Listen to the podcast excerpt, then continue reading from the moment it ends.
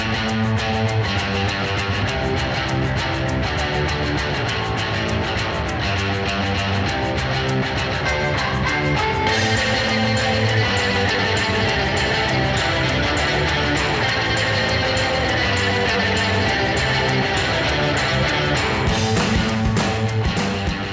Aquí estamos. Mira, está Rosendo. De momento de público tenemos a Rosendo. Tenemos a Rosendo, el gato de, de Clint Barton ahí. Y bueno, bueno, pues nada, buenas noches a aquellos que nos estén viendo. Al final hemos conseguido conectarnos online y ya lo hemos hecho en el sofá porque no estaba cosa. Lo hemos intentado arriba en la sala de- del ático, que ya grabaremos un vídeo para que veáis la sala de juegos de Clint Barton. Al final nos hemos conseguido ya reunir. Estamos los cuatro eh, de Bis Lúdica, cuatro de los de Bis Lúdica, porque realmente Bis Lúdica ya es más gente. No estamos Y- todos. Y bueno, pues nos hemos juntado aquí en Albacete para celebrar los 10 años que llevamos grabando este podcast. Comenzamos el 1 de mayo de mil- del año 2008. Fue la primera vez que se publicó el primer episodio de Bislúdica. Estábamos Calvo y yo, ¿verdad?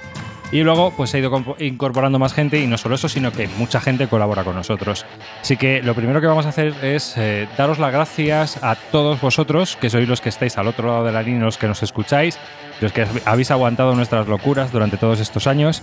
Y lo segundo es dar las gracias también a aquellos que no están aquí, pero nos ayudan, como Alex Rorcual, eh, Cortatu, Miquel Jornet y Amarillo 114 también, un especial saludo para él por todo el trabajo que hacen y que han hecho para nosotros y han colaborado con todos nosotros. Yo creo que es algo que se merecen y es algo que queríamos aprovechar durante este aniversario para pues también celebrarlo con ellos. Así que, eh, sin más, yo creo que bueno, vamos a comenzar un poquito a hablar de lo que han sido estos 10 años y aquí estamos bastante relajados, bastante tranquilos. Ni siquiera, ¿Seguimos la escaleta o Sí, y simplemente pues eh, queríamos hacer una especie de retrospectiva algo íntimo? ah, de estos 10 años, ¿no? Comenzamos estos 10 años tú y yo hace ya, bueno, pues fíjate, 10 años. Aquel primer episodio que grabamos en tu casa, lo grabamos en el salón de tu casa, lo recuerdo. Yo no me acuerdo de nada. Es una pena, pero es que no. Pues lo grabamos en el salón de tu casa, comenzamos tú y yo a grabar y en aquel entonces pues la cosa era, no sé, era muy distinta, ¿no? Pues, Fuimos el primer podcast en español sobre juegos de mesa. El podcasting estaba en pañales, llevaba apenas dos años publicándose podcast en español. Eh, había alguno de Radio 3, estaba comunicando, el famoso comunicando de José Antonio Gerardo, y había alguno más. Pero realmente eh, fue cuando empezó a surgir el podcasting y fue cuando nosotros nos animamos también a hacer un podcast sobre juegos de mesa. Porque es un nicho y porque yo creo que es, es un muy buen sistema para que aquellas personas que no tienen, eh, no, no es un hobby generalista, una afición generalista, tengan una voz, ¿no? Y bueno, pues a partir de entonces nos hemos reunido y luego ya pues hemos incorporado a estos dos compañeros, entre otros, ¿no? A, a Carte y a, a Clean. Y yo creo que vamos a hacer un salto un poco grande y ya vamos a hablar los cuatro, ¿no? Sobre desde que han entrado ellos, cómo, cómo hemos ido evolucionando un poco en Bislúdica y cómo ha evolucionado también el hobby y cómo hemos evolucionado nosotros como jugadores. Eh, hoy no vamos a hablar de juegos, tampoco queremos que este podcast sea muy largo. Mm, Vamos a hablar un poco. Vamos a comentar lo que, lo que pensamos así cada uno y bueno, pues ya en el próximo volvemos un poco a la normalidad y seguimos con nuestras coñas y seguimos con nuestro cachondeo. ¿Cómo has visto estos 10 años? Así un poco generalmente. Bueno, la verdad que yo estoy bastante sorprendido con por cómo se han desarrollado todos estos 10 años. Nunca pensé que llegásemos hasta aquí. La verdad que lo hicimos esto de la manera más mm, casual que se puede hacer. No sé, eh, como ya bien sabéis, lo repetimos una vez más. Eh, yo salía del trabajo, le llamaba todos los días y hablábamos de juegos y se nos ocurrió la idea del por qué no grabamos esto y se lo dedicamos a... O sea, y lo ponemos en abierto para que la gente pues pueda compartir estas pequeñas charlas que tenemos. Y así empezó todo. Y bueno, de ahí se ha derivado a todo esto y ahora somos cuatro, lo hacemos con bastante asiduidad. Tenemos, hablamos de juegos, seguimos hablando de juegos, de lo que nos gusta y bueno, encima nos divertimos, nos lo pasamos bien y, y es una fórmula que nos ha funcionado muy bien desde el principio y seguimos haciendo y, y, y bien, bueno, la verdad que muy bien. ¿Y tú cómo, lo, cómo has visto desde que entraste? Así. Pues hombre, yo recuerdo el primer podcast que grabé con vosotros y, y estaba muy, muy nervioso. Estaba en periodo de prácticas todavía, o sea, era... me ha habido dos programas de pruebas y... No, en serio, eh, muy bien, muy contento porque la verdad es que cuando uno empieza en esto, pues sí, al principio tiene bastante nervios, no está acostumbrado a, hablar al micrófono Y, y lo bonito es ver cómo con el paso del tiempo, a medida que vamos grabando programas, pues cómo uno va cogiendo confianza y sobre todo complicidad, que yo creo que es una de las señas del, del programa, sinceramente, de las que nos sentimos más orgullosos, mm, pienso. Es decir, el- la complicidad que tenemos y la naturalidad con la que nos tratamos y comentamos, mm, pues eso, mm, nuestras experiencias con los juegos personales relacionadas con la afición y yo creo que eso es bonito. ¿Y tú, Clint, cómo, cómo lo ves? Yo, con respecto a cuando empezamos a grabar con. Cuando empecé a grabar con vosotros, no me acuerdo, la verdad. No tengo ni puta idea. Ahora mismo no, no me acuerdo, pero sí que es verdad que ha ido evolucionando esto, ¿no? Hemos, empezamos con, con otro sistema y la verdad que poco a poco pues hemos ido cogiendo nuestro, pues un poco nuestra forma de hacer el podcast y al final pues eh, acabó en una charleta entre amigos y eh, contando los juegos que habíamos jugado esa semana y hemos seguido con eso así y la verdad que ahora es el formato que más cómodo nos sentimos y ahora vamos a intentar hacer un, un poco más de cambios, ¿no?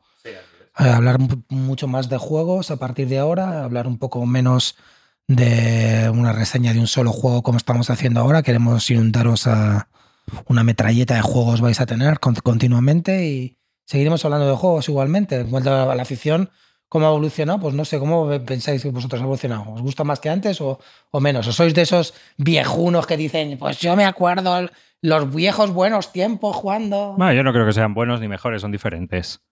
¿No? O sea, yo creo que el, el- gran cambio que ha habido en la afición es Kit Starter. Yo creo que eh, en eso tenemos que estar todos de acuerdo. Se ha unido cada vez más gente, pero yo creo que el gran cambio que, que ha implicado toda la afición de los juegos de mesa en esta época, el gran cambio que hemos sufrido también a la hora de generar contenidos en el podcast, ha sido principalmente a través de, del nacimiento del crowdfunding. Yo creo que eso es innegable. No sé si estáis vosotros de acuerdo. ¿Tú, Calvo, cómo lo ves? Sí, yo creo que la principal novedad que ha habido en los últimos 10 años es el Kickstarter. Esa, esa, esa unida a que cada vez hay más editoriales Sí, eso y cada vez yo. salen más títulos al mercado cada año. Pues eso es algo que sorprende, ¿no? Hace 10 años, pues sí salían bastantes juegos, pero había menos. Yo el cambio más positivo que veo en los últimos, en todos estos años, es que, eh, que yo creo que también la afición se ha naturalizado en el sentido que ya no es tan, tan friki o no es tan vista de un punto de vista tan, tan peyorativo. Yo no sé si os ha pasado a vosotros, yo lo hemos comentado una vez, pero yo he hecho la vista atrás y yo la verdad es que nunca me he escondido de, de esta afición, pero creo que sabéis a lo que me refiero, ¿no? En algunos sectores de trabajo, pues el decir, no, es que yo en mi tiempo libre pues me gusta jugar juegos de mesa. Yo creo que hace 10 años a lo mejor te veían con, con ojos más raros de los que te pueden ver ahora. Yo sí creo que la cosa está más naturalizada. Ahora, A por ejemplo, una es más cosa, habitual... ¿vosotros en vuestro trabajo lo decís? Yo sí, sí, sí. Yo incluso... Venga, la verdad, la verdad. Yo es que lo he dicho esta semana a, a mi becario y ya flipaba. He dicho, ¿qué juegas aquí? Clean, que sí, A que sí. juegos de mesa, y y de que la- saber que hacemos el La podcast y que gente nos sigue en flipando YouTube con y ya eso, ¿eh? está. La gente sigue flipando. Y sinceramente, yo nunca, nunca lo he escondido porque no me gusta hacer cosas que tenga que esconder en mi vida personal. Pero a eso voy. Antes sí que notaba mejor más reparo. La gente, ay, vosotros ya los frikis os juntáis en casa y no sé qué. Y ahora yo creo que es más habitual que la gente sepa lo que es un Catán, un Aventuras al 3, un Carcassonne. Pues a lo mejor también han colaborado series como The Bang Theory, que han, popularizado más la afición y, y cosas así. O sea, en resumen, yo creo que está más, más asimilada la, la afición, por así decirlo, más popularizada y te miran con ojos menos raros. Y yo personalmente eso lo veo positivo, sinceramente. Al margen ya de que se publiquen más juegos, haya más gente o no, bueno, lo prefiero, sinceramente. Hombre, yo, yo no sé hasta qué punto es considerado una buena eh, cualidad en el currículum. Lo- lo- siempre que te preguntan el currículum, ¿cuáles son tus aficiones? Pues a mí me gusta ir al cine, eh, nadar, no sé qué, siempre te ponen las cuatro chorradas. No creo que la gente diga ahora, mi afición es jugar a juegos de mesa. Yo te se aseguro considere que como en una algo de trabajo positivo. no lo escondería y en mi caso, eh, de verdad lo digo en serio, me parece incluso, bueno, positivo. O sea, positivo porque tampoco vamos a hacer una disertación de las ventajas que las tenemos también muy, muy manidas, pero joder, yo creo que son juegos que, que estimulan pues inquietudes, no voy a decir que te hacen más listo ni mucho más, pero joder, yo creo me parece una afición mucho más, vamos a decirlo, productiva si quieres, que otras, por ejemplo, pienso. O sea, no, yo no creo que aquí nos convertamos todos unos cerebrines por jugar a juegos de mesa. Pero creo que fomentan en algunos casos más la creatividad, la... que alguno está de acuerdo con eso. No, lo de los cerebrinos, digo, no. No, no, no, pero joder, son interesantes, coño, te estimulan el pensamiento por lo menos, tío. Y, y no simplemente porque sean... No me vendan la moto a estas alturas, Bueno. dejarte, déjate de rayas. Yo no, yo no lo es- oculto. Es ¿eh? un ocio más activo, yo creo que es un ocio más activo. eh, que ¿Activo? otros. Sí, Hombre, que- que salir de copas, que por tienes que darle al ejemplo, coco, ¿no? Eso sí, eso sí. No es algo que tú te sientes a ver la, la telenovela o no te sientes a ver la serie. Sí, pero la gente que no conoce la afición piensa a tíos sentados en una mesa jugando al Monopoly. Que sí, que sí. Que sí, que sí, igual. dicho Bueno, muchas el, veces, estigma con lo con las El- el, estigma lo sigues teniendo, ¿no? Eh, ahora, que, que te importe menos ocultarlo, yo eh, ciertamente yo creo que hemos salido más del armario. Yo estoy ahí con Carte. Creo que no, no nos importa tanto comentar eh, qué es lo que hacemos, sobre todo en ciertos círculos. A lo mejor hay, hay trabajos o hay partes de tu trabajo que no, que no quieres o, o no lo fomentas, ¿no? Pero que si se enteraran, pues tampoco te daría igual. O sea, yo creo que, que es así. Eh, por lo demás, aparte de eso, pues ha habido en este tiempo muchas editoriales que han nacido, muchas editoriales que también han decaído. Y luego, eh, por ejemplo, también, si, si hablamos de medios, hubo un boom, si os acordáis, cuando todavía hacíamos el planeta lúdico nosotros, o lo llevábamos, o lo gestionábamos, había un mogollón de blogs. Siempre había entre 100 130 blogs dedicados a los juegos de mesa. Eh, la vida natural, de- eh, durante un tiempo estuvimos tentados de hacer un premio al blog del público, pero si os acordáis, eh, comentándolo, yo creo que lo comenté también contigo, que no, no merecía la pena porque el blog típico duraba entre seis meses, un año. Sí, un año. Yo creo que eso les ha pasado a muchísimos blogs. Pasado el, el periodo de un año, eh, lo más probable es que desapareciera. ¿Y no crees que está pasando ahora eso con el podcast? Yo es que cada vez veo más podcasts. El otro día vi un chiste en la BGG que me hizo un montón de gracias. Sí, sí, sí. era muy bueno. que una salía viñeta, un ¿no? tío, una viñeta, ¿no? Salía Sí. como hablando, jugando y hab- y había 25 tíos con los podcasts grabando y no sé qué. Yo creo que ahora el tema del blog lo han sustituido el tema de los podcasts, ¿no? ¿O cómo lo veis? Pero yo que tiene- es, es más fácil la continuidad en un, en un podcast, yo pienso. Sobre todo si lo haces con, con más gente, porque te, te obligas a la otra persona, venga, vamos a grabar, no sé qué. Tú al final, fíjate, Y- estamos delante del ordenador con una webcam puesta en un trípode grabando con una grabadora, ¿sabes? Estamos aquí sentados en tu sofá. Años de producción, no me jodas. Hombre, ciertamente, Pero el- ciertamente hemos evolucionado también mucho en equipo. Porque si esto lo tuviéramos que haber hecho hace dos o tres años, como cuando grabamos el 100, eh, que era un pitote de narices. Y en cambio ahora lo hemos hecho de una forma mucho más sencilla. Hay, hay equipo mucho más evolucionado. Es decir, han nacido muchas herramientas que han facilitado el proceso para que la gente pueda grabar en cualquier momento, en cualquier lugar, con el smartphone. Puedes grabar en cualquier sitio. Antes no era así, Ya, Javier. tío, pero tú, pero tú te has profesionalizado mucho y, y- y a las pruebas me remito. O sea, mm, traes un equipo que te cabe en una mochila y todos te lo agradecemos. Si no llegase por eso, Ya, ya, seguiríamos que pero lo mismo. Sí, Y- pero bueno, porque David sabemos que es justo ha dicho una palabra Claro. que a mí me ha gustado, profesional. Sí, sí, sí, y- pero bueno. Pero sí que es verdad lo que él es dice. que, sin esto estaríamos muertos. O sea, Y sí, Javi, pero que es verdad que si lo piensas, en, los, en, en un recorrido de 10 años, o sea, la tecnología avanza mucho. Ha ha avanzado O sea, muchísimo. no hablamos de digo hablamos en general. O sea, los smartphones han supuesto un, un cambio muy importante. Lo que dices es verdad. Ahora mismo con un, con un Twitch o entre comillas, o sea, cualquiera puede grabar, puede emitir un vídeo y tener seguimiento. Yo creo que lo- eh, el gran boom ha sido YouTube. O sea, y lo que vemos son mogollón de canales, ¿no? Eso, eso yo también es, eh, en cuanto a medios, yo creo que ha sido la gran evolución. eso sí. Ahora todo Dios graba, graba en su canal de YouTube. Para bien o para mal. Entonces, aparte del podcast, eh, que han nacido muchos podcasts y bueno, pues cada uno tiene su calidad y su historia y lo hacen como pueden y como quieren, ¿no? Pero eh, canales de YouTube, ahí, o sea, a través del canal de Bislúdica, yo todos los que voy encontrando los voy- me voy suscribiendo para tener controlado pues qué van haciendo o qué va asistiendo. Y tenemos, no sé, si hay ciento y pico o más. Sí, pero sigo sin ver a los juegos de mesa como masificado. No, no lo es.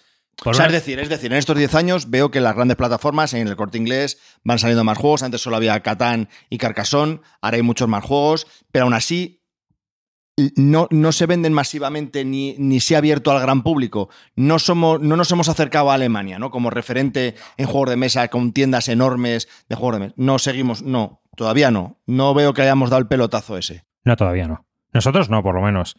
No, pero bueno, que yo creo que ha habido un avance. Aparte de que muchos de esos canales, pues eh, las visualizaciones y las descargas, pues son pues mínimas. O sea, eh, todo lo hemos visto, ¿no? O sea, que, eso es por un lado. Pero también por otro, pues tenemos ahí al gran monstruo Asmodee, ¿no? Que es el que está ahora distribuyendo por todas partes y el que está metiendo a capón un montón de juegos de mesa en centros comerciales, en, un montón de, de sitios donde antes no existían, ¿no? O sea, tú este, estas navidades pasabas por los centros comerciales y veías el Aventuras al tren.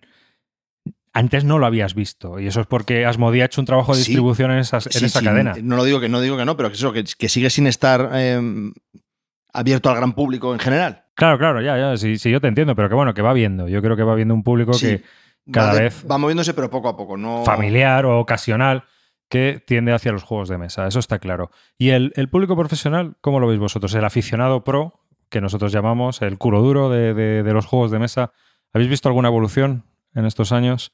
Para mí sí, ¿eh? Yo creo también que cada persona es un mundo. O sea, al final es eh, inevitable que toda persona que ya, a medida que vaya cumpliendo años en esta afición, pues, pues vaya cambiando. Yo creo que nos ha pasado prácticamente todos. Yo por lo menos sí que me, sí que me incluyo. Han cambiado mis gustos, la forma de vivir la, la afición, eh, el consumo. Eso lo hemos hablado también en algunos programas, que yo creo que cuando empiezas típicamente pues sueles co- comprar muchísimo más, porque todo te sorprende, todo te gusta. Luego ya, pues bueno, vas centrando más el tiro en. Tú en no has tus comprado gustos. nunca Carte. Que sí. Tú me tenías que conocer la época buena, clean, de verdad, que yo probaba los juegos y compraba, compraba Fels, tío. Fíjate si compraba y compraba hasta Fels. ¿En serio? Otro perro con ese hueso. Sí.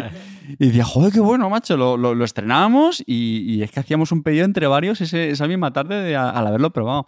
Luego, pues eso, luego ya. mm, Esa época, vas- esa época era terrible, ¿eh? que probabas cualquier cosa y Pero yo decías, se le pasa a casi todo el mundo cuando Claro, empieza, cuando que le afición, sorprende, pues, le cuando gusta. Cuando empiezas es- es súper curioso es porque un mundo por descubrir. con 10, 12 juegos y te cuesta mucho subir de 10, 12 juegos y de repente pegas el tirón y te vas a los 100 y no te has dado cuenta.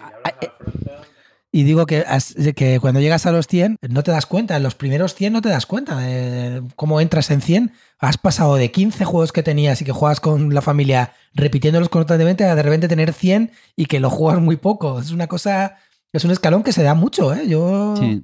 mm, me, yo O sea, no me acuerdo cuando, cómo pasé de 0 a es- 100, pero, pero fue brutal. Sí, Súper ¿no? rápido. es que eh, de repente tienes 90. Pues eso, que empiezas con los, los 5 o 6 juegos en los que conoces, de repente empiezas a investigar más porque te atrae el tema, entras en BGG, empiezas a ver los primeros de la BGG, ves que hay tiendas en España que los venden, los distribuyen, eh, en Europa, entonces empiezas a, a comprar pues todo aquello que, que te empieza a interesar, porque te buceas más y entonces ya estás perdido.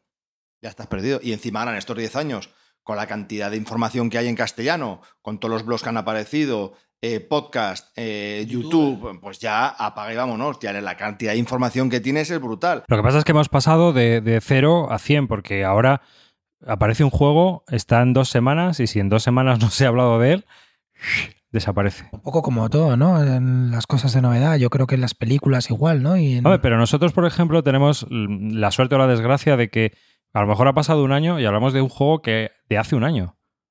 Porque no tenemos ese problema temporal, ¿no?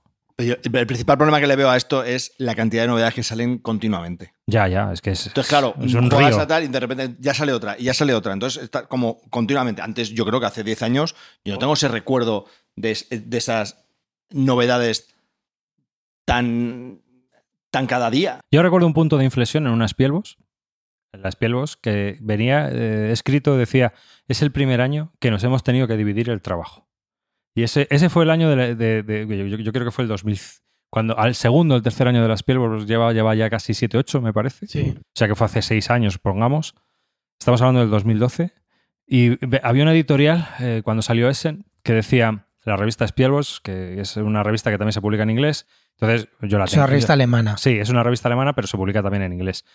Y, y esa revista, eh, en esa revista decían que era el primer año que ellos no daban abasto. O sea, porque antes decía, pues íbamos cuatro o cinco periodistas y nos recorríamos todos la feria.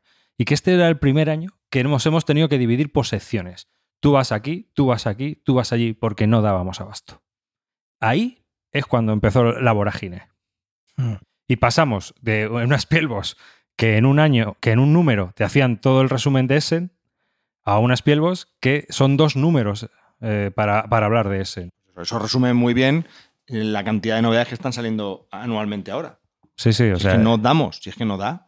Pero eso también pasa con los libros. con todo, decir, claro, pues claro, pero, pero en, en los libros al final, pues mucha gente lo que hace es centrarse, ¿no? Bueno, pues hablo de lo que ha salido de novedad y ya está, no puedo, dime. Que yo creo que hay una gran diferencia porque tenemos mucha tendencia a comparar los juegos de mesa con otros productos culturales como libros, cine y de eso, pero en mi opinión no hay una gran diferencia. Es que los juegos de mesa, eh, lo suyo sería rejugarlo más. ¿Me explico? O sea, una película, un libro, rara vez lo vuelves a ver o lo vuelves a leer, que sí que hay gente que lo hace.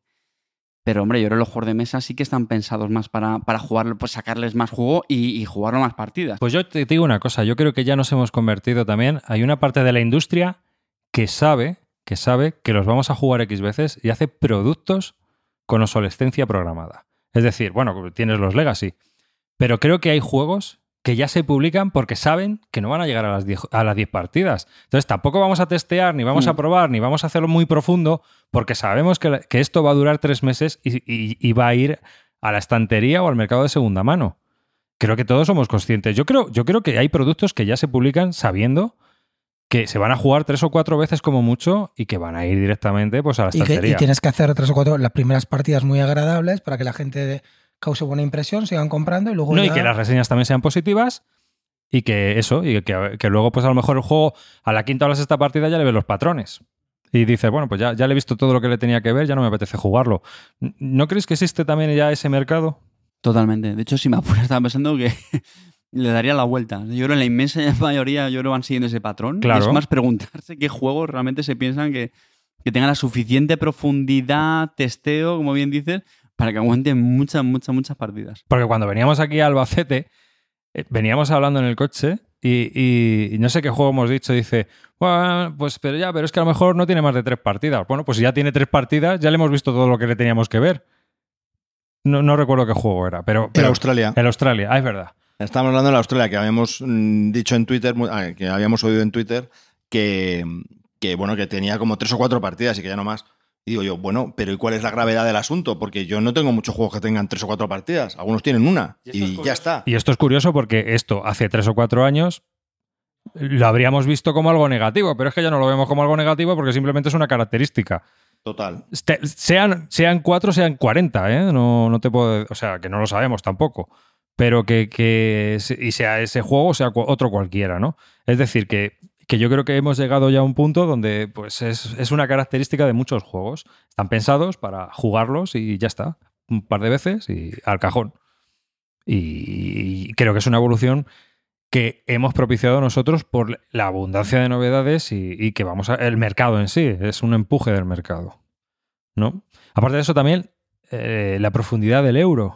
Yo creo que el euro, en estos últimos años, hemos pasado de un euro de dos páginas de reglas, de un Spiel des Jahres con dos páginas de reglas y tal, a tener que diversificar el Spiel des Jahres y también a juegos euros muy sesudos y complejos Los portueuros. los porteeuros. Bueno, es el territorio Barton, pero es una característica, ¿no? Y que muchos jugadores nuevos que se han unido a esta afición son con los juegos con los que se han visto identificados. Que yo, yo creo que también es, es algo que antes no pasaba.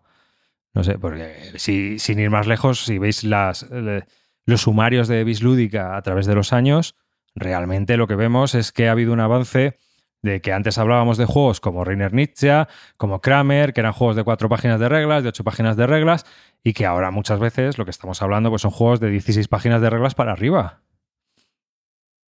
Ta- También yo creo que es un poco mito, porque en realidad yo creo que cada vez se tiende a sacar menos juegos sesudos. Lo que pasa es que los juegos sesudos son más que sesudos, pero en realidad no salgan tantos a lo largo de este año. Yo estoy pensando juegos sesudos de verdad que hayan salido este año y no se me ocurren muchos, ¿eh? salvo el Lisboa, que tampoco lo considero muy sesudo.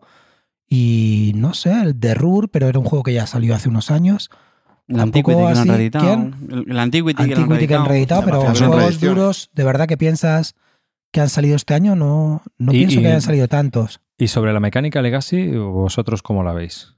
A mí me cansa un poco ya, yo creo que estoy un poco cansado, ¿no? Primero que las, los Legacy al final luego la gente no los termina. La gente dice que los empieza, pero yo poco a poca gente los termina, es difícil, ¿no? Yo creo que te cansas, por ejemplo, de lo que estábamos hablando, de jugar el Pandemic, la Season 1 o Season 2, estas, la temporada 1, la temporada 2 de los Pandemic.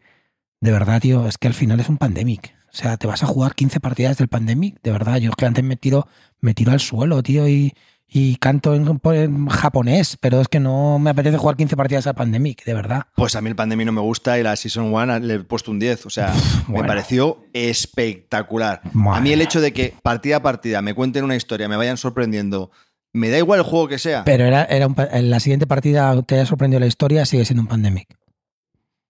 Es Sí, que- pero yo estoy con Calvo. pero ¿eh? muy avanzado. mismo, es que ¿eh? las charlas que hemos tenido los cuatro Sí. para empezar a jugar la- el mes que fuese, era brutal. O sea, era brutal. Eso ya me merecía la partida. Efectivamente, ya me imagino la metafísica de Kant, el superhombre de Nietzsche antes de jugar al puto Pandemic. No me jodas. ¿Qué piensas de los cuerpos celestes, Cortatu? Vamos a atacar. Venga, ya, No, pero, hombre, no pero me un, jodas. un tema, Clint. ¿Cuántas veces has jugado tú al Pandemic Legacy Season 1? Tres. ¿Cuántas veces quiero volver a jugar? Ninguna. Tres. Bien, esa es la calidad. Ya está. chicos. Ya estamos, seguimos. Ya, pero yo que para mucha gente representa una revolución, ¿eh? Para mucha gente es la revolución de los últimos años de los juegos de mesa. Lo que yo creo es que todavía no sea, te guste o no el, pa- el Pandemic Legacy, yo creo que todavía no le hemos sacado o no ha salido un juego que digas, este es el camino de los juegos Legacy. Creo que, que porque tienen que guardar una narratividad y una tensión continua, ¿no? Que muchas veces no se obtiene. No lo digo por el Pandemic Legacy, pero sí que, por ejemplo, el primero que salió el RIS, pues luego va decayendo. El Seafall ha sido un fallo. Hombre, yo creo que el de verdad, el único juego Legacy que creo que es un pepino y que es mm, una cosa inabarcable y, y que, te- que- que está súper bien pensado desde el minuto cero es Gloomhaven. Gloomhaven es un juego de verdad que es como debe ser un Legacy, un juego Legacy. Pero que eso iba a decir yo. Yo, creo- hombre, yo sí que creo que tenemos ejemplos que han Sí. cumplido bien con la, la filosofía Legacy. Pandemic, yo creo que sido un ejemplo de éxito grandísimo. Gloomhaven, sin duda. Gloomhaven, tío, es que es, es que es el juego, de verdad, es, es un juego que tú lo puedes tener en casa y perfectamente te salen esas 90 partidas que tienen, 90 escenarios. No sé cuál es la cantidad de escenarios que tienen, pero a mí me parece que ese es el camino del Legacy para mí. Esto de las 12 partidas del Pandemic me parece un poco de coña o, o las 12 partidas que tiene el Charterstone. Creo que el camino de verdad que ha abierto Gloomhaven y por eso está el número uno es porque creo que ha superado al, a- al Legacy del Pandemic. ¿No? ¿No lo veis así? Sí, sí, sí, sí, sí. sí, pero yo. que estamos hablando de un juego. O sea, hemos empezado hablando de juegos en los que les damos una partida. Hablando de la Australia, que, que ya nos quejamos de que, bueno, es que solo tiene tres o cuatro partidas, que, que a mí me sorprende, que, me- que a mí me gusta, porque ya jugarle tres o cuatro partidas me parece la bomba.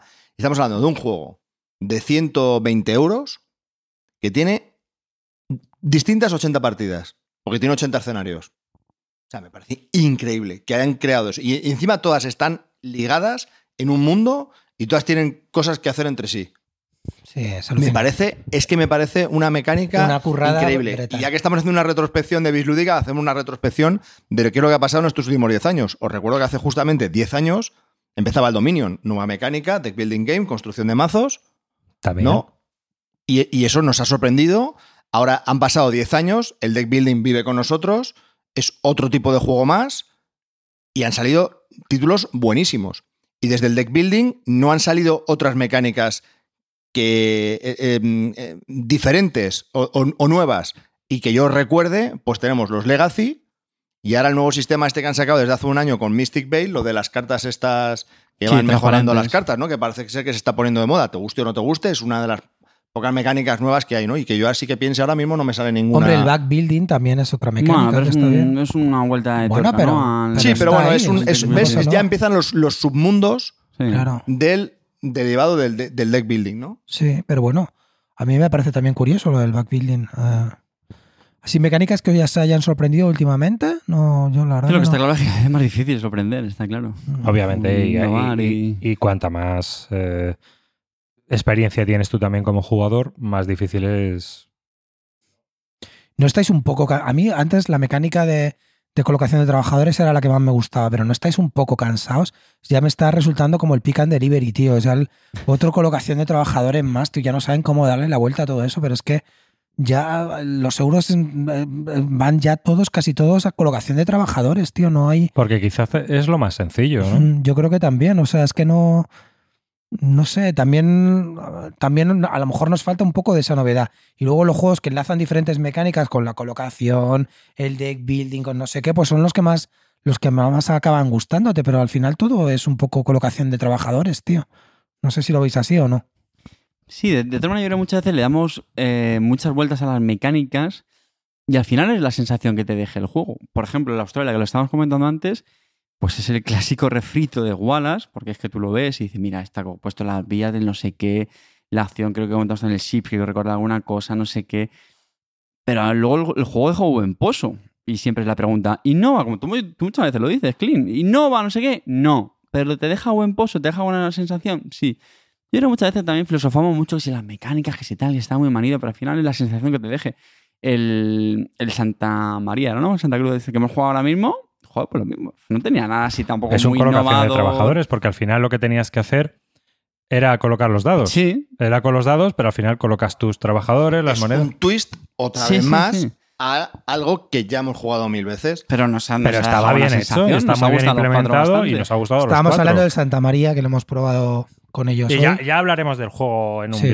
Normal, ¿no? Pero que yo creo que, que son juegos que, que, es decir, hay mecánicas que ya las hemos visto tanto que yo creo que también es, es algo que te cansa, ¿no? Lo has jugado tanto en tantos juegos, en tantas cosas diferentes y, y además es una mecánica agradable y fácil de implementar que yo creo que funciona muy bien.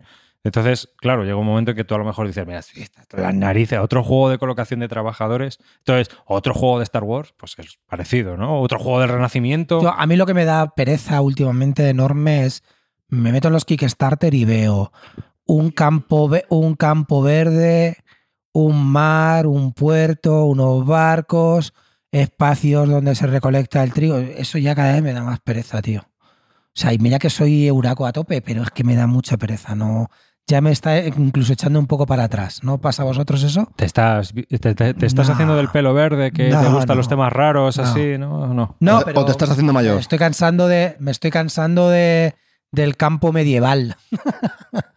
¿Sabes? Clinito, que Del te vas a hacer a el medieval, ya te vas a quedar El sin. campo medieval, tío, me cansa ya. El campo medieval, las ovejas y esto ya me está empezando a cansar un poco. Hmm, Normal. Pero es lo que te digo. Yo, yo creo que también porque hemos. Joder, pues porque estamos ya muy trabajados, ¿no? O sea, seamos sinceros. Pero, O sea- a ver, ¿qué, ¿pero qué esperáis? A ver, llevamos un montón de años en esta afición. Entonces, hemos probado un montón de juegos, pero no solo nosotros, porque llevemos mucho. Es que cualquier persona, vosotros oyentes, que, que lleváis años y años en esta, en esta afición, pues os pasa un poco lo mismo. Ya tenéis unos juegos, entonces cuando volvéis a probar uno nuevo, pues decís, jo, es que esto ya lo he vivido, esto ya lo he probado. No es que el juego sea malo, pero como lo tienes a comparar con algo a lo que ya has jugado, pues entonces tienes que decidir si lo quieres incorporar en tu colección, si lo mejora o no. Aquel que no ha jugado a muchos juegos de estos, cuando lo prueba, da igual el que sea, con ese tipo de mecánica, pues va a flipar. Porque le va a gustar. Entonces, por eso empiezas a comprarte un montón de esa mecánica o de lo que sea, hasta que ya por fin tienes, han pasado años, has pasado un montón de juegos y ya decides cuál es el que mejor te viene a ti o a tu grupo. Pero hasta entonces tienes que pasar por un proceso, es lógico.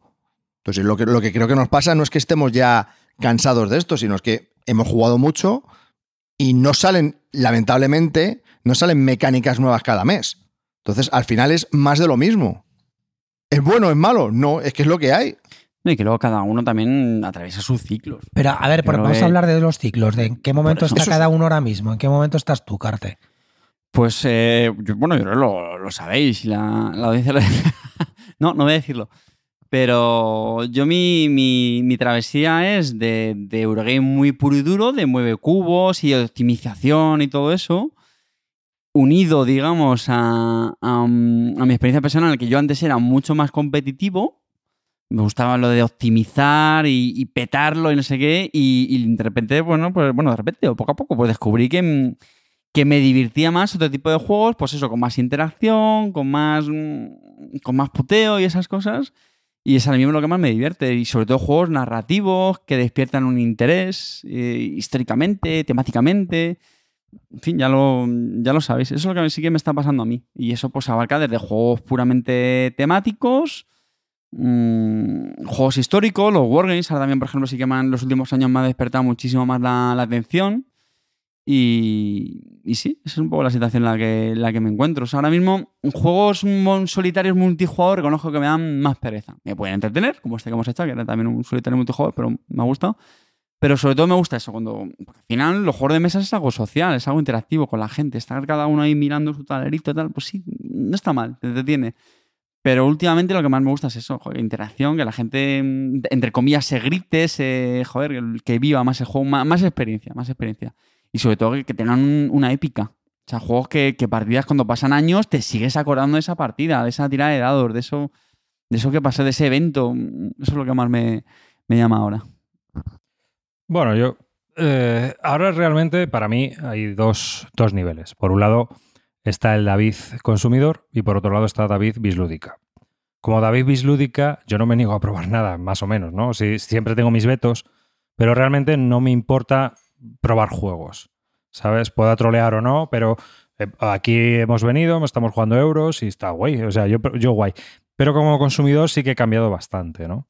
Eh, yo ahora estoy cerrando muchos frentes.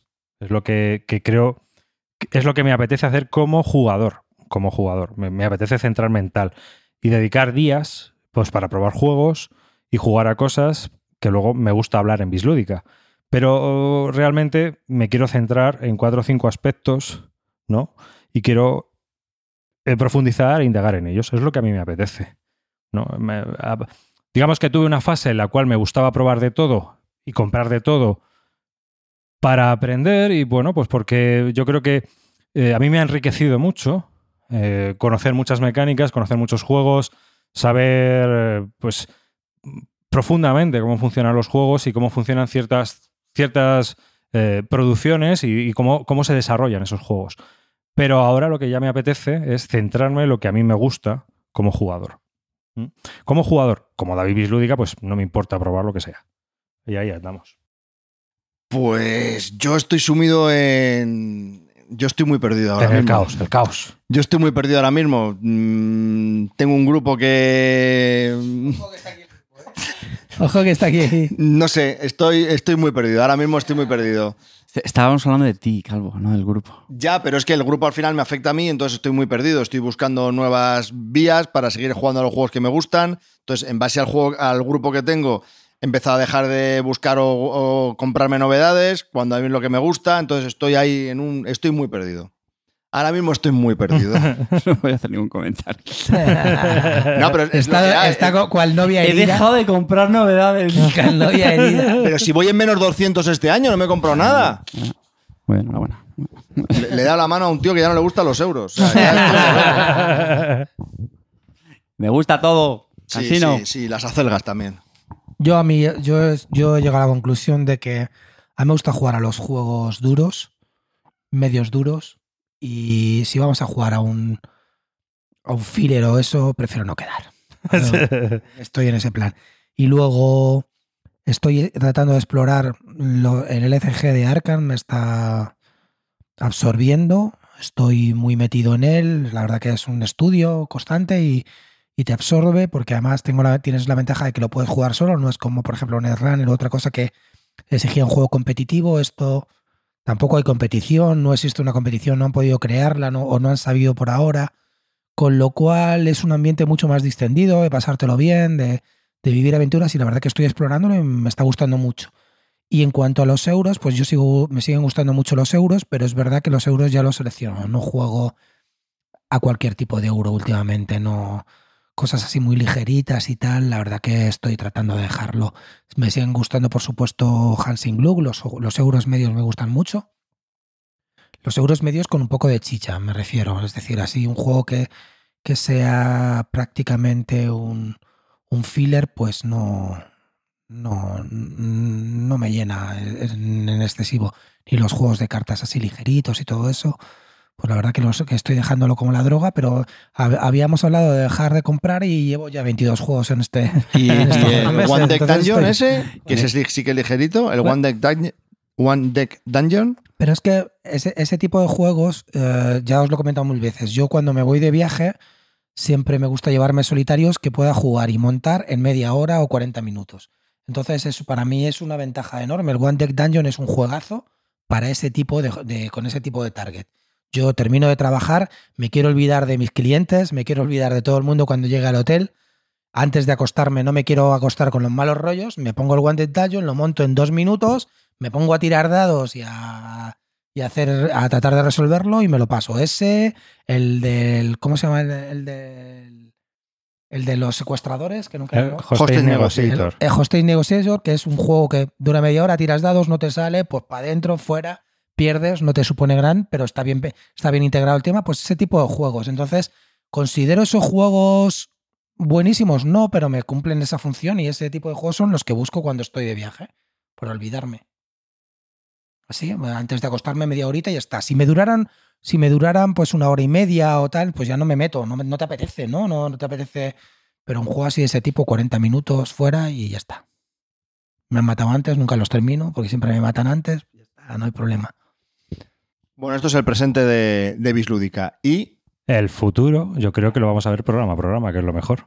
¿Para qué pero vamos a que- hablar del que- futuro? no, pero de- dos, dos tipos de futuros. ¿Qué esperamos de, la, de los juegos de mesa? O sea, ¿veis que va a haber mucho cambio? Mm, Yo creo, yo creo que eh, va a haber una pequeña burbuja que va a explotar. Yo creo que va a haber. Una ¿En cuanto a qué? ¿Pitoniso? Pues porque las novedades. Predicciones bislúdicas. La predicción bilúdica, porque, porque las, las, eh, eh, las eh, novedades se pisan unas a otras. Entonces, dime. Yo creo que hay una, una gran interrogante en, en esta ficción y es la, la inmersión de los dispositivos electrónicos en, en la También, ficción. bueno, sí, es verdad. Es algo que. que es mucha algo gente que- dice, no, no, no, no sé qué, los... Eh, y lo hemos visto en algunos, con Mansiones de la Locura, ¿no? La segunda edición. Pero yo, yo creo que eso, yo creo que eso va a ser una transición. No lo sé, por eso es una interrogante. Yo, creo que es una sinceramente no lo sé. Y, y por un lado, creo que el, el argumento en contra de que no, de que no va a funcionar, es porque al final es una ficción muy. eh, pues eso, muy eh, del material, es nos que- gusta el cartón, nos gusta la madera. Creo, creo que al final va a ser algo híbrido. ¿Y sabes lo que va a ser? Un panel que vamos a poner en la mesa. Le vas a dar un botón y se va a poner el, te- el tecla- el tablero que tú hayas seleccionado y luego los componentes Es que no lo se sé. colocan por No lo sé. ¿no? Yo creo, a mí eso me da perezón. Es Ya, ya, ya. Si no te digo que no, pero. Pero, pero ¿sabes cuál- para mí cuál es la gran interrogante? Que a ti, Clint Barton, con permiso, cuarenta y tantos años, te puede dar pereza, efectivamente. Y los que estamos aquí, que ya, ya apuntamos maneras. Pero yo pienso en las nuevas generaciones. Que ya, que, ya han- que ya se han creado con tablets, con ordenador y todo eso. Sí, pero entonces no es un juego de mesa. Bueno, llámalo X. Ya, pero, los juegos de mesa seguirán existiendo. Sí. ¿O no? El No libro sé. no se Para mí es una El libro hay ebooks y sigue habiendo libros. De momento, no lo sé. Por eso digo que es una, es una interrogante. Yo Claro, no lo veo eso, tan, eso tan es una cosa que no. Eso es hablar por hablar, no. O sea, tú no piensas sabemos lo en que va a pasar. generaciones mm, digitales que están acostumbrados que es que a lo mejor dentro de 10 años, como han pasado No, hasta ahora, Yo, es que ven raro Para mí que las alguien lea en papel, por ejemplo. Para mí las aplicaciones son un elemento de transición. Yo creo que va a No venir luego integrado lo que es en el juego. sí, yo, yo lo que me refería es más bien en, en cuanto a, a los tipos de juegos que hay ahora, mecánicas que están saliendo, que han salido. ¿Vosotros pensáis que con estas mecánicas podría salir algo más? Eh, no sé. Yo estoy contigo lo, de, lo del Legacy. Que yo creo que vamos a experimentar más, más juegos Yo Legacy. porque también. la gente está, le está gustando mucho. Es un concepto que mola. Y, van a, y se puede hacer un Legacy muy chulo con, con aplicaciones también que incorporen. Claro. Que le puede dar ese, ese, ese ambiente de, de, de misticismo, de, de cosa, Aleatoriedad, que- aleatoriedad, que no se lo puedes dar con un juego de mesa al uso, ¿no? Y luego también seguiremos con el tema del escape room, que ahora se ha puesto muy de moda y hay También, 50.000 cierto. juegos de escape room y ese tipo de juegos también tendrán que evolucionar. Yo, ves, a esos los veo más al final con AP, con una aplicación que, que un juego de mesa más tradicional. Pues depende, por- porque por ejemplo a mí el SID me ha gustado mucho. El Exit está fenomenal. Sí, a mí el SID creo que me gustó más que el. Unlock, eh, personalmente, ¿no? A mí también. Bueno, Yo- eso ya ahí. Claro, claro, ya van gustos, pero que, que no tiene aplicación y me parece que está muy conseguido. Sin, sin aplicación. ¿eh? ¿Ves? Pero es una mecánica que hasta ahora no, no se había explotado. O sea, bueno, se había explotado en las, las salas estas de, de escape room que existen en Madrid o en, o en las grandes ciudades, pero, pero no a nivel de juegos de mesa no, no había llegado aún como está llegando ahora. No, y ahora hay de años, 50. ¿no? Llevamos dos o tres años con una cantidad brutal de juegos de, de escape room. Y lo que venga. Lo que venga, sí, sí. Lo que venga. ¿Y colaborativos competitivos? Jo, jo, eso está de moda ahora, ¿eh? Es que están saliendo como churros. Ah, espera, espera, colaborativos. Pero esos son, esos son modas, ¿no? Yo creo. Eh, sí, ¿a cuál- hemos- la, moda de los gana vikingos. uno, pero tenemos todos que ir contra el juego, no sé qué. Bueno. Semicooperativos, quiero decir. Sí, Cu- ¿Cuántos coins necesitamos? eh? no sé. Pero que, que yo creo que eso también va por modas, ¿no? Hay veces que da, hubo una moda de The Building y solo salían The Building. Hubo una moda que era, yo qué sé, eh, vikingos y solo salían juegos de vikingos. Pues esto es lo mismo. Te da, la- da la moda y todo es... O, o vienen juegos que son todos muy similares en ese aspecto, en mecánicas o en temas. Pero yo creo que, que son, pues eso, modas. Y entonces, pues el año que viene a lo mejor, pues eh, viene otra cosa. Pero vamos, no sé. El tiempo no, no lo dirá, ¿no? Yo creo que eso es así. Y bueno, ¿Y nosotros? nosotros, bueno, pues nosotros de momento seguiremos grabando, ¿no? Yo creo, hasta que nos cansemos. y cuando nos cansemos, pues algún día esto se acabará, eso está claro. No... ¿Y eso lo habéis pensado una vez? ¿Os habéis pensado una vez, ostras, tío, si de repente, por lo que sea, porque se juntan varios factores, pierdes la, la ilusión en los juegos de mesa? ¿Solo habéis pensado una vez en plan de, joder, ¿qué hago yo ahora con la colección? Todo lo Yo, que yo es que creo que dedicado". perder la ilusión a- con, la, con lo que llevamos ya en esta guerra no, Pero no, no se hay marcha nunca por la tío. cabeza. No hay marcha Porque atrás. yo conozco gente, ¿eh? Evidentemente. No, esto no Pero significa así en aquí la que no, es normal sale. que tú te lo replantees, teniendo ahora que te estás No. haciendo esa tra- transición a juegos y que no te gustan los euros, pues es normal No. que te lo replantees ya, pero Quiero romper el estigma. el, el resto de A la mí me gente- gustan todo tipo de juegos. Yo llevo todo jugando toda la vida. Yo creo que cuando, cuando ya tienes más de 5 o 6 años en la guerra ya no te vas, tío. de- No, no, yo conozco puedes gente hacer, que sí, puedes ¿eh? hacer parones. Sí, hay gente que Yo gente que se ha chinado por lo que sea, por el entorno, tal, y la ha dejado. Pero ¿sabes lo que les pasa a esos que no son niños? No- Y nosotros sí. No, nos gusta, al final cuestión nos de- gusta jugar y es esa, No, esa no, sensación no. de niños que... Todo, todo es respetable. No, no, Evidentemente, Sí, Yo que es sí, pero no que... evidentemente. veo, no veo, o sea, yo creo que cuando estás tan sumergido como estamos todos nosotros, me parece muy difícil. Yo entiendo que haya parones y que hay bajones dentro de la propia afición, hay temporadas que te gustan más y menos jugar, pero a dejarlo radical, mm, cuando tienes 200 juegos encima o 300 juegos en... mm, Me parece más difícil, ¿no? Hombre, yo creo que a lo mejor te retiras de la vida pública, ¿no? Es decir, que dices, bueno, pues ya no voy a hacer más podcast, no voy a ser más bloguero, no voy a hacer más canal de YouTube, pero voy a seguir jugando con mi grupo, o bueno, me voy a tomar la afición de otra manera, o ahora voy a pintar miniaturas. Yo creo que, o sea, creo que eh, en, en mi caso no, no dejaría la afición, ¿no? O sea, yo seguiría jugando. Lo que pasa es que a lo mejor pues jugaría de otra manera, o jugaría otra cosa, o, o a lo mejor no juego, pero, pero me seguirían gustando los juegos. Para mí, yo creo que forma parte de mi vida, ¿no? Y, y para mí eh, esto ha sido muy importante en mi vida. Eh, que estemos aquí los cuatro es una de las cosas más importantes que ha pasado en mi vida. Joder. Sí, sí, llevamos 10 años, es cierto. 100 años, 100 por- más de 100 es- programas. Es un romántico. Yo creo, yo creo que es algo que, que es, es bastante importante. Es, es un montón de tiempo, un montón de gente que hemos conocido. Hemos- vamos, yo he conocido a un montón de gente gracias a Bislúdica. Y sin Bislúdica no lo habría conocido. Y no, no estaríamos aquí nosotros cuatro. Yo una de las cosas más bonitas, eh, sinceramente, es cuando la gente te dice que se lo pasa muy bien escuchando el programa y piensas, joder, hago algo de forma altruista que... que, ¿Sin joder, esfuerzo? Que, le, que le aporta... Sin esfuerzo. Es que le aporta a la Sin gente... gustármelo, seguro. No, en serio, ahora... Joder, aquí voy a ser un poco egoísta a hablar un pelín de mi libro, ¿vale? Pero es como, joder, pues, con la guía del Toilet Struggle y todo eso que hice, pues sinceramente, es una de las cosas de las que me siento más orgulloso, tío, porque gente dice, tío, la guía, qué guay, qué bien me ha servido. Pues el rollo este del podcast es lo mismo, es decir, tío, es muy bonito, tío, cuando la gente dice, tío, oye, me lo paso genial con vosotros, tal.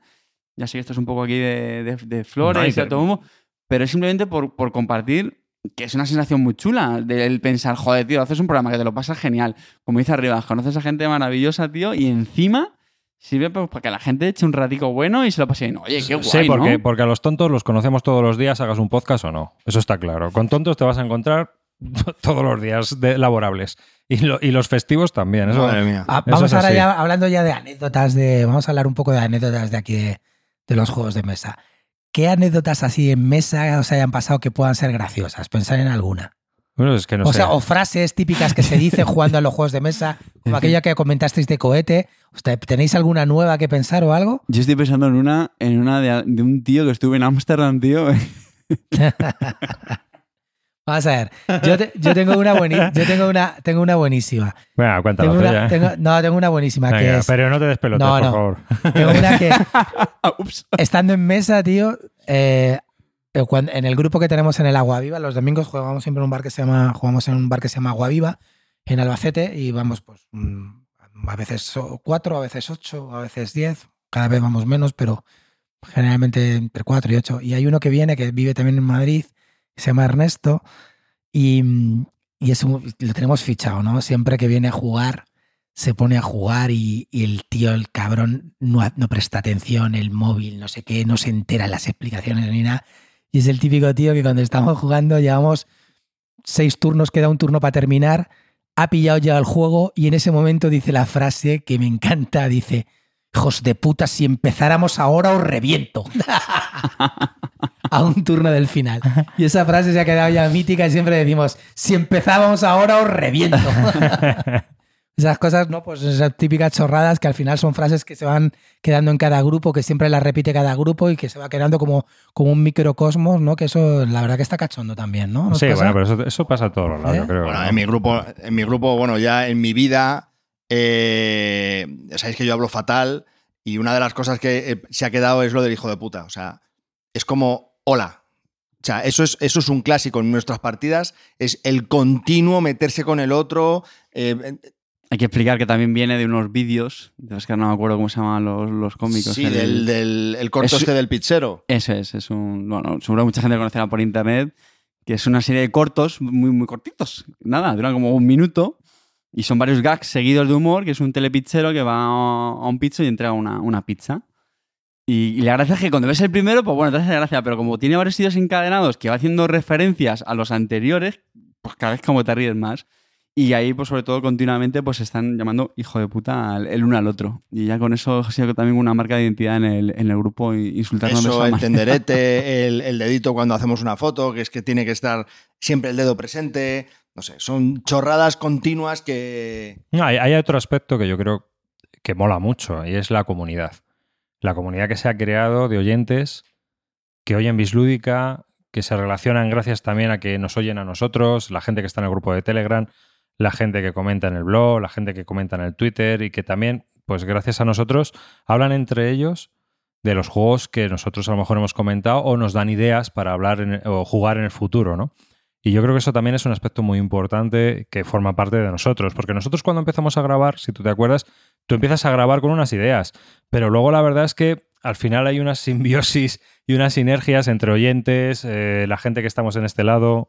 Que yo creo que cuando uno empieza esta serie de, de actividades, no lo hace tanto por la proyección que espera fuera, No, sino no. porque es nace de la, de la propia pasión que tiene uno Sí, en ese momento Sí, sí, y simplemente pues te apetece compartirla y ya Nace, está. nace de, de la O sea, necesidad interior. O sea, yo, yo creo que nadie graba un podcast pensando, "Hostia, vamos a grabar un podcast que lo vamos a petar, que nos va a escuchar todo el mundo. Pero si lo grabas- Vamos a molar un montón, sino que es, me encantan los juegos de mesa, me encanta hablar sobre los juegos de mesa, compartir mis experiencias, vamos a grabar Pero un si lo grabas así la vas a cagar, porque si, si grabas pensando en que te va a ir mucha No, gente, no, no, claro, claro, claro, claro, por eso digo. o ¿no? tienes un marketing de la leche o no vas a hacer nada. Y luego el, el mal rollo o el buen rollo con la gente de que, que- que, de entre podcaster, youtuber y todo eso, ¿eso existe para vosotros o no?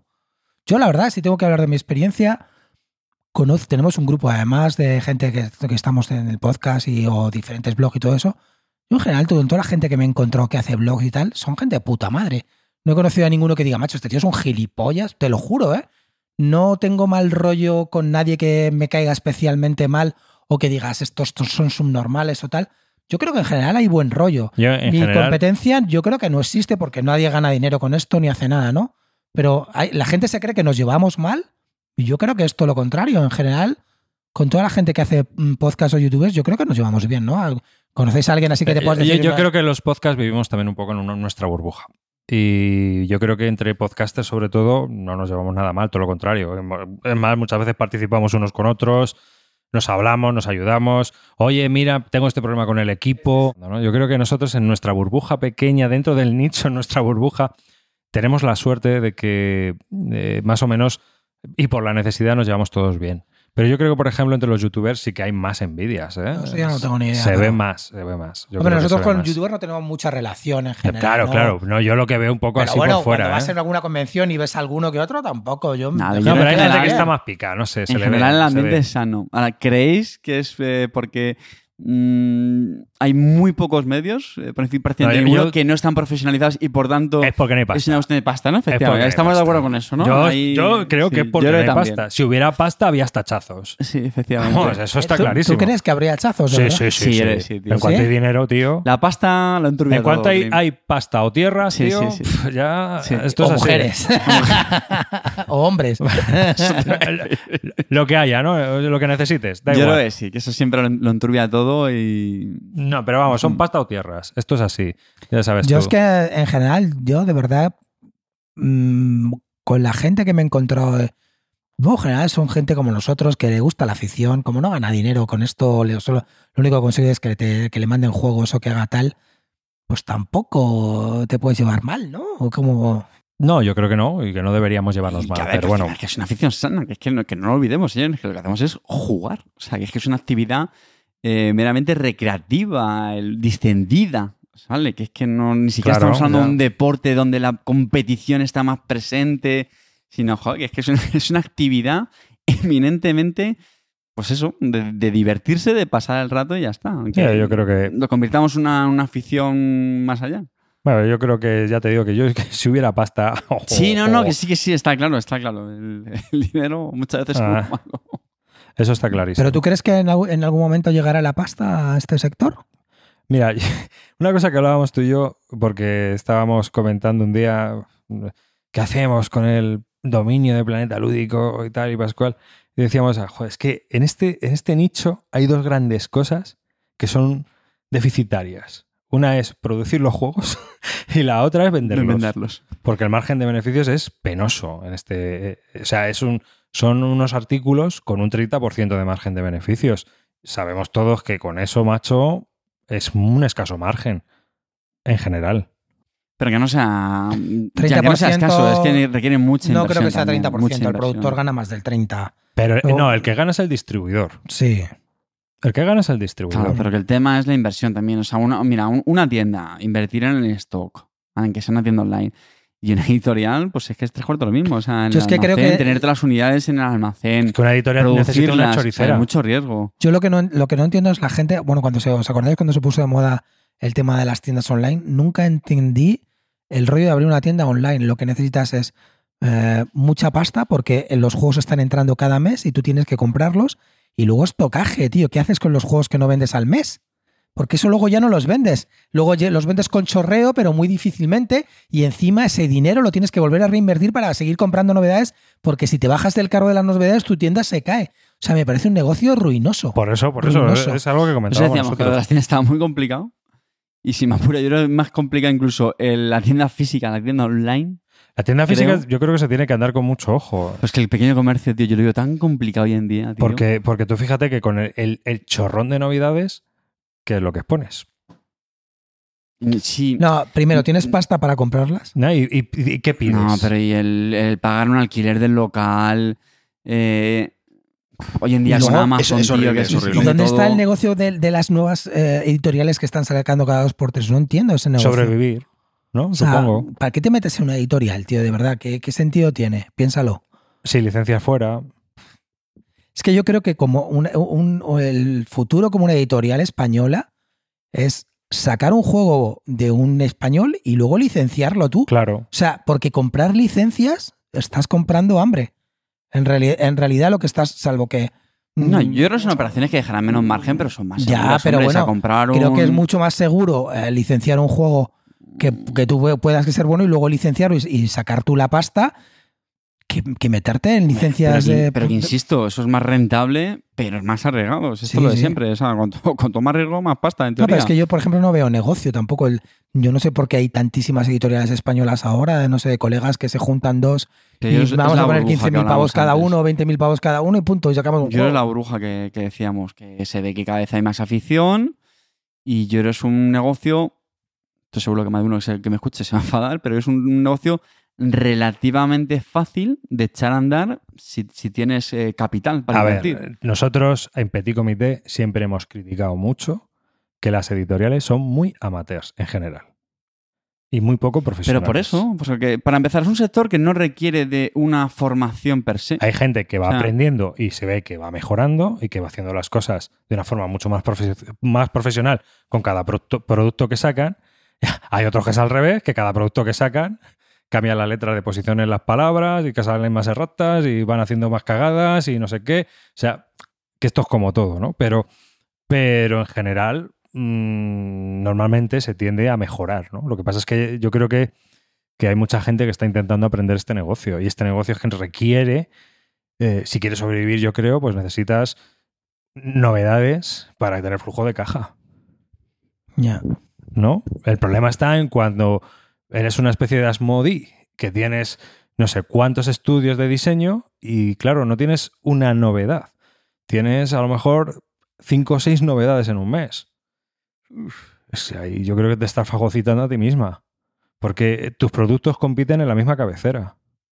Es una cosa que, por ejemplo, a mí yo lo veo desde afuera. ¿eh? Yo no soy el tío que está haciendo el Estel. El tío que esté haciendo el Estel decidirá en su momento lo que tiene que hacer. Pero uh, esa es la, mi impresión externa. Pero yo creo que si han hecho esta jugada no es para que le salga mal. O sea, supone- No, no, pero se te supone digo- que- yo creo que van- vamos a ver cambios. No te estoy diciendo que vaya a salir bien ni mal. Yo te digo que, que al final el tío que hace el Estel, pues va, va- y tú lo sabes muy bien, van a hacer cambios. Porque tienen que optimizar. Al final es una sociedad de gestión y de inversión y lo que quieren son beneficios. Yo, yo quiero dejar claro, no tengo nada que ver con la moda, ¿eh? David arriba a los. No, bueno, pero tú sabes por tu trabajo también que, que esto es así. O sea que todos nos hemos enfrentado a estas cosas eh, de una manera o de otra. O sea que, pero bueno, que aquí estamos hablando de una tertulia Estamos cuñadeando. de- cuñadeando. Efectivamente, estamos cuñadeando. O sea, Clásico, clásico, clean. por ya nos estamos yendo de hora. Yo creo que eh, para contaros un poco más también, mm, eh, bueno, estamos trabajando en, en una web de membresía porque Usted me preguntaron para ello. Sí, sí, sí. Estamos trabajando en una web de membresía. Está en proceso de trabajo porque tiene mucha configuración y mucha historia.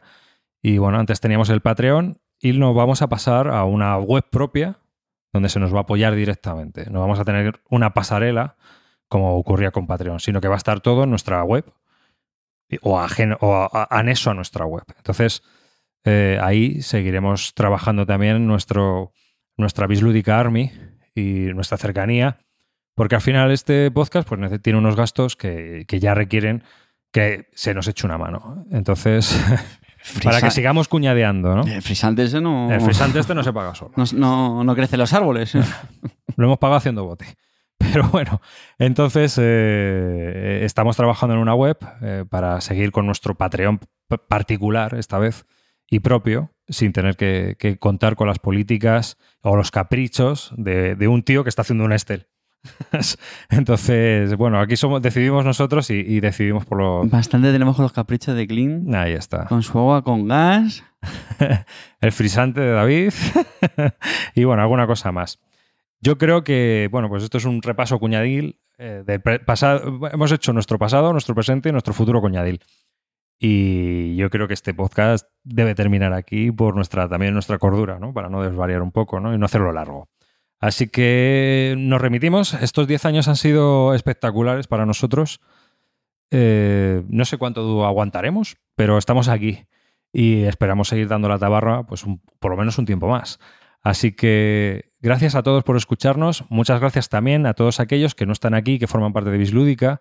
Muchas gracias también a toda la gente que es de la Bislúdica Army y nos ha apoyado económicamente en los meses de atrás en el Patreon y que esperemos que haya gente también que nos apoye en el futuro y para que esto se pueda seguir haciendo. Y, sobre todo, pues también muchas gracias a Miquel Jornet, a Cortatu, a, al Error Cual y sobre todo también a Amarillo 114 por estar también con nosotros y hacer ese trabajo que, que lo hacemos todos conjuntos. Oye, y estamos atentos al nuevo lanzamiento de camisetas de Base Lúdica décimo aniversario.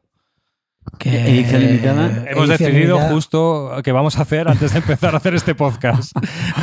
Pla- de- Como siempre ahí, en el último minuto. Planificación constante, escaleta. Que, va- que, van, a, que van a ser deluxified y Que- versión limitada, unique. Solitario y o sea, multijugador. Van a ser diferentes de las que de estas que nunca más volveremos a sacarlas. Estas son, ¿cuántos fueron? ¿50? Y ya- 72. 72. Nadie Límite más, de nadie más tendrá camisetas de estas. Y sacaremos ahora unas del décimo aniversario por si se quiere apuntar a alguien como la otra vez. Y nada, eh, supongo que alguien nos hará el diseño o lo haremos nosotros, ya veremos, ¿no? Sí. Oye, ¿cómo van los sondeos? Eh, eso empezamos ya después de los Eso, 10 años. eso. ¿eh? Ah, y eso, os recordamos. Ahora ya empezamos la campaña política. Así que a partir del próximo número está ya aquí, acaba la tregua. Vamos a ver quién es de. Ah, que había. No, el Fair play. Había Ahora- Fair ahora- Play, eh, hasta premios ¿sí? Calvo. Ahora vamos a hacer un Royal Rumble aquí cuando acabe ahora esto. Deja la webcam puesta, que la gente va a ver lo que es. Battle Royale. y ya, pues nada, al lío. Así que, pues nada, eh, los cuñados seguimos eh, para el próximo programa. Bueno, espera, antes de, antes de despedirse, yo quería decir que, que ha sido un acierto el que nos hayamos juntado los cuatro para hacer este especial de Bislúdica. Lo hemos querido hacer un poco íntimo, un poco más personal, estar aquí los cuatro juntitos y hablar de otras cosas que no sean de juegos. A mí he hecho un poquito en falta, me hubiese gustado, estaba pensando mientras estábamos hablando todos, de hacerlo un poco incluso más íntimo y más personal, que hablásemos un poquito más de nosotros, ¿no? que nos conocieseis un poquito mejor después de 10 años. No solo de los juegos de mesa, sino un poquito de ¿Y nuestras qué vidas. ¿no? contar? Yo que es que no, que no, yo que sé. No, no lo digo por este programa, sino por, por dar algo más especial, algo más nuestro íntimo, ¿no? Más, No, lo que podemos hacer. eh, más que- no sé, yo, yo creo que, espera, espera No, momento. espera, llamar espera. a Bertini que venga aquí a nuestra casa y nos ah, un poco, ¿no? Yo había pensado, había pensado una cosa, eh, creo que os lo comenté, y es que este le hacemos nosotros aquí mm, hablando, pero que hiciéramos también otro especial contando con la gente preguntas de la gente, como hicimos en el, en el- en el centenario. En, en lo- a- en los 100 programas, eh, pues nos hicieron preguntas y las contestamos. Claro, claro. Entonces, ¿qué os parece? Hay que darles si- tiempo que manden. Que digo que, oye, que muy bien la sugerencia, Javier, después de una hora de programa, ¿eh? Sí, sí. Se ha Lo- despertado. Se ha ¿Volvemos a tirado cuatro, otra se ha vez, tirado cuatro o- pedos y se ha despertado. ¿Que ¿Volvemos a empezar o cómo No, bueno, esa es, esa es No. una, la, la- la única reflexión que he hecho en todo el programa. No, no, y luego bien, bien, bien, eh, agradecer a, a mis compañeros, pues estos 10 años. eh, con algunos han sido menos, pero bueno, en general estos 10 años han sido fantásticos y qué, qué mejor ma- forma de- del, del final de fiesta, del, del estar aquí los cuatro juntos, el haber estado jugando, comiendo, bebiendo, la verdad que ha sido un muy buen fin de semana y no se podía haber hecho de otra manera el hecho del pasar este décimo aniversario juntos. Ha Aquí sido en, una Al- en gran Alba- idea. En Albacete. O sea, estamos en la capital lúdica Del- mundial. en el templo del cubito. Estáis en el templo del cubito. El Torrendo.com. An- Las Torrenocon. Anca Clean. Bueno, lo que vamos a hacer es que pondremos un formulario, como hicimos con los premios Calvo, para que nos hagáis algunas preguntas y luego ya veremos nosotros si las contestamos o no, porque luego también pues, tenemos derecho de admisión en esto. Eh, habrá algunas que a lo mejor pues, no contestemos, otras sí. Así aún, que. aún me estoy acordando de la del tigre de Bengala. Clean, Bueno. ¿Paño o tergal? pues aquí ya vamos a cortar la, la emisión en directo y el podcast, chicos. Así que. ¿No- ¿Nos quitamos ya la ropa? Sí, vete quitándote la ropa. Gracias. Clinito, ¿qué me vas a sacar?